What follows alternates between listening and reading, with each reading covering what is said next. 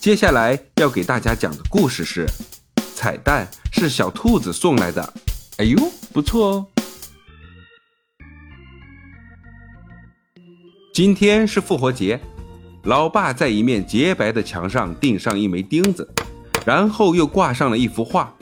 画上有一只小兔子，它身上背着一个小箩筐，筐里面装着许多的冰淇淋彩蛋和巧克力。儿子在一旁看得张着大嘴，口水马上就要掉到地上了，心里想着：要是真有小兔子来送礼物，那该多好啊！我今天就能吃到许多的彩蛋冰淇淋和巧克力了。老爸看着儿子发呆的样子说。怎么样，美不美？我跟你说，儿子，别再看了，一会儿我带你去吃红豆冰沙。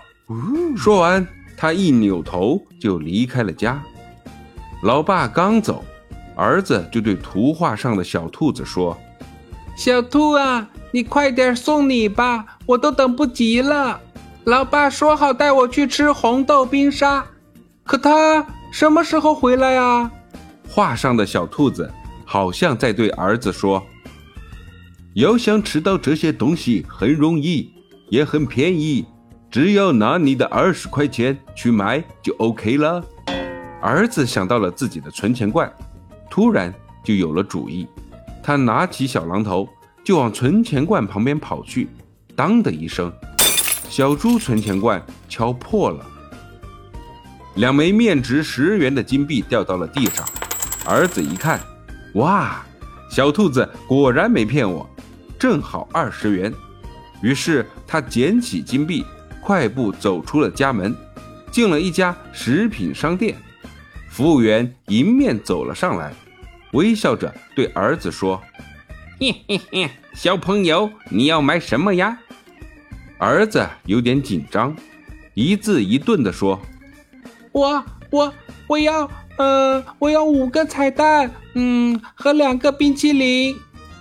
结账的服务员说：“总共二十元，并赠送一打巧克力。”儿子一听，还真有礼物，嘿嘿，心里面激动的好像有只小兔在砰砰直跳。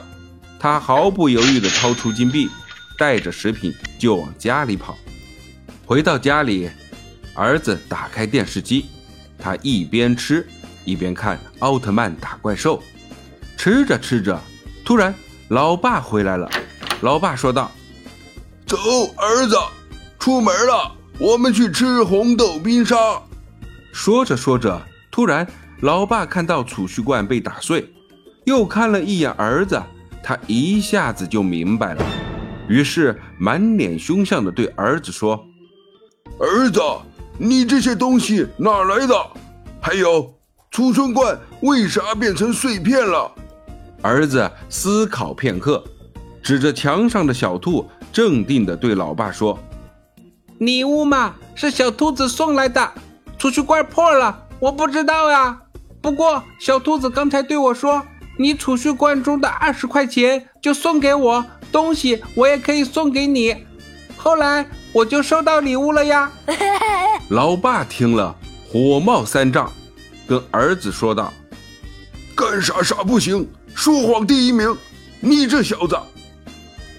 儿子依稀的感觉到要被老爸 K.O. 一顿，结果老爸又说：“儿子，想要吃又爽又不会被挨揍的冰淇淋吗？你这样吧，把你手上的巧克力分给老爸一半，我就当啥也没看见。”你老妈问起来，你就说是画中的兔子偷走了。那么问题来了，我们可以在父母不知情的情况下拿家里的钱去买自己喜欢的东西吗？为什么呢？感谢收听九九老师讲父与子，喜欢就点个订阅吧，拜拜。